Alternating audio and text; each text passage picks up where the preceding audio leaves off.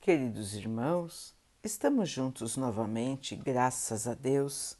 Vamos continuar buscando a nossa melhoria, estudando as mensagens de Jesus, usando o livro Espírito da Verdade, por espíritos diversos, com psicografia de Chico Xavier e Valdo Vieira. A mensagem de hoje se chama Discípulos do Cristo, capítulo 5, item 3. O Consolador Prometido, O Espírito da Verdade, Paris, 1860. Se me amam, disse Jesus, sigam os meus mandamentos e eu rogarei ao meu Pai que envie outro Consolador, para que fique eternamente com vocês. Será o Espírito da Verdade a quem o mundo não pode receber porque não o vê e não o conhece. Mas todos o conhecerão porque ele estará sempre ao lado dos homens. O Consolador, que é o Espírito da Verdade, que meu Pai enviará em meu nome, ensinará todas as coisas e fará com que vocês se lembrem de tudo o que eu havia falado. João 14, 15 a 17 e 26. Somos discípulos do Cristo, mas repetindo com ele a sublime afirmação Pai nosso que estais no céu, esperamos que Deus se transforme em nosso escravo particular, atento às nossas ilusões e caprichos. Somos discípulos do Cristo, contudo, redizendo-lhe as inesquecíveis palavras de submissão ao Senhor. Seja feita a vossa vontade, parecemos vulcões de descontrole mental, vomitando fumo de rebeldia e lava de maldições sempre que nos sintamos contrariados na execução de pequeninos desejos. Somos discípulos do Cristo.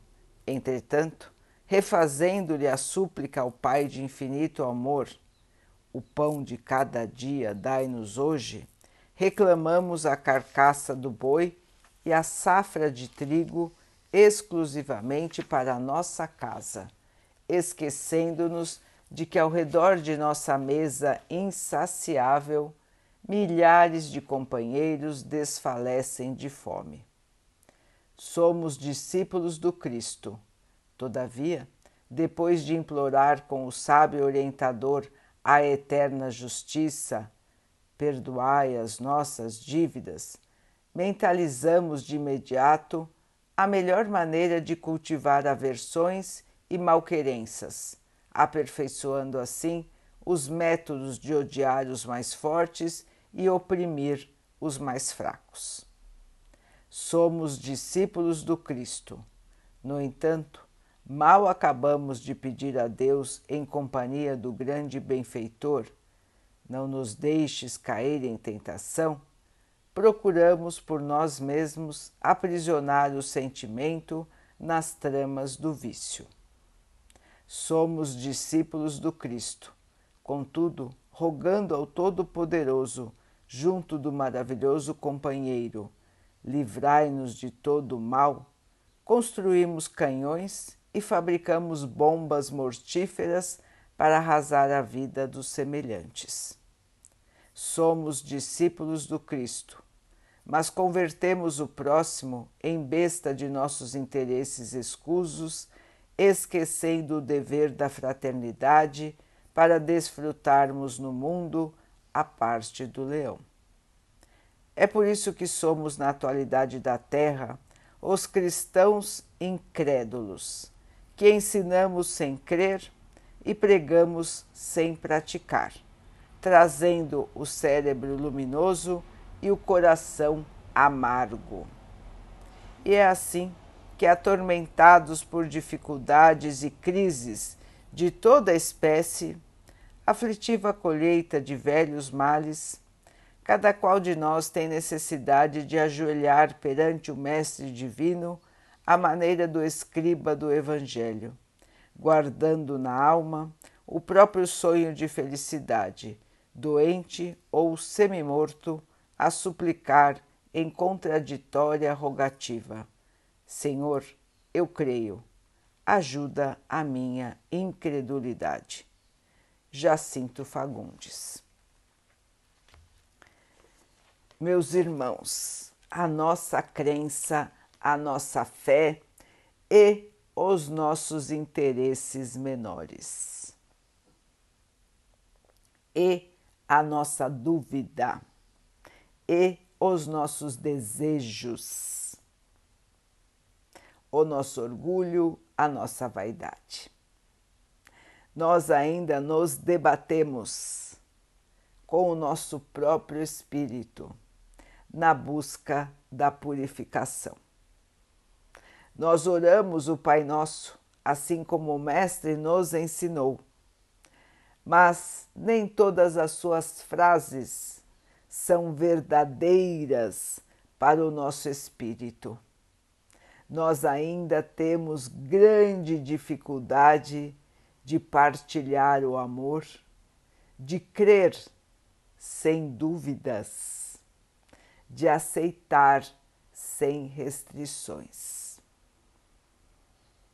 A vida para nós é um turbilhão de desejos de dificuldades, de sonhos, de ilusões. E nós procuramos nos manter sempre na posição de vencedores. O mundo assim nos ensina que vale mais aquele que vence, que vale mais aquele que tem mais poder, aquele que se destaca, enquanto que o Mestre nos ensinou a vitória da simplicidade, a vitória da partilha, a vitória da submissão, da humildade, não é, irmãos? Então, é uma trajetória que nós precisamos traçar em busca da nossa purificação. Seguir os ensinamentos do Mestre, que são trazidos novamente a nós com explicações claras pelo Espiritismo. Nós temos os exemplos, nós temos as histórias, nós temos todos os livros desde a codificação, os cinco livros trazidos com o trabalho incansável do irmão Allan Kardec, que em sua trajetória na Terra buscou unir as mensagens de inúmeros espíritos trazidos por inúmeros trazidas por inúmeros médiums, em livros, em revistas, para que nós pudéssemos depois ter conosco o que o Cristo chamou de o Consolador prometido. As mensagens do Espiritismo, as mensagens do Espírito da Verdade, nos trazem o reviver das mensagens do Cristo com as explicações. E depois disso, uma série grande de novos livros que até hoje vêm sendo, vem sendo trazidos do plano espiritual para o plano terreno, com explicações claras do porquê das dificuldades da vida, da continuidade da vida, explicações de como é o plano espiritual, do que vamos encontrar quando deixarmos o corpo físico aqui na Terra, e nos trazendo então, irmãos, bases fundamentos para a nossa fé, não a fé cega, mas sim a fé raciocinada.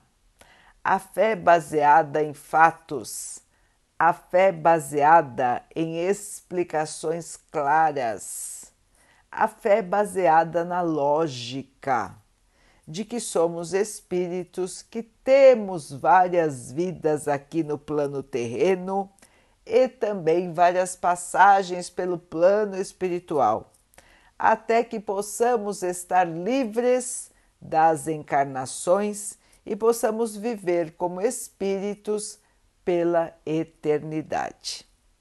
Neste processo de indas e, de idas e vindas ao plano terreno e ao plano espiritual, nós vamos purificando o nosso espírito, buscando seguir os exemplos do Mestre Jesus, buscando seguir porque entendemos na totalidade o porquê da necessidade de seguir o bem, o porquê da necessidade de sermos humildes de sermos simples e de partilharmos o amor.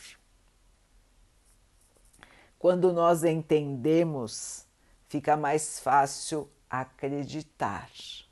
Quando nós aceitamos as dificuldades da vida, sabendo que elas têm uma origem em nossos erros do passado, fica mais fácil aceitar e assim, meus irmãos, nós entendemos que o Pai é sempre justo, que o Pai é sempre amoroso e que cada um está colhendo aquilo que plantou. Mas que o Pai, por sua imensa misericórdia, diminui muito aquilo que precisamos colher de dificuldades e nos traz muitas e muitas oportunidades e muito apoio para que nós possamos passar pelas dificuldades de nossas vidas. Então, queridos irmãos, quando nós orarmos o Pai Nosso, vamos nos lembrar de tudo isso. Vamos dizer cada frase com convicção vamos fazer cumprir em nós mesmos aquilo que nós dizemos. Temos que ser verdadeiros, irmãos. Aquilo que falamos tem que se refletir em nossas atitudes, tem que se refletir em nossos pensamentos, tem que se refletir em nossos sentimentos.